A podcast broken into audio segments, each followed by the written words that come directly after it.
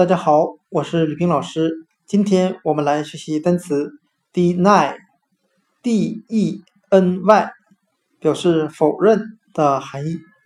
我们可以用谐音法来记忆这个单词 deny，d-e-n-y，否认。它的发音很像汉语的抵赖。我们这儿来联想这个单词的含义：在法庭上，这个罪犯。对自己所有的犯罪事实都进行了百般的抵赖，也就是说，他否认自己所犯过的罪行。单词 deny，d-e-n-y，否认，我们就可以通过它的发音联想到汉语的抵赖，他抵赖自己的犯罪事实。单词 deny，d-e-n-y。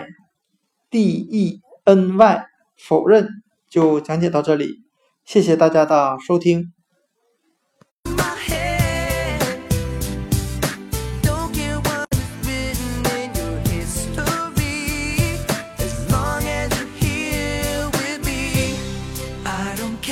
Who you are.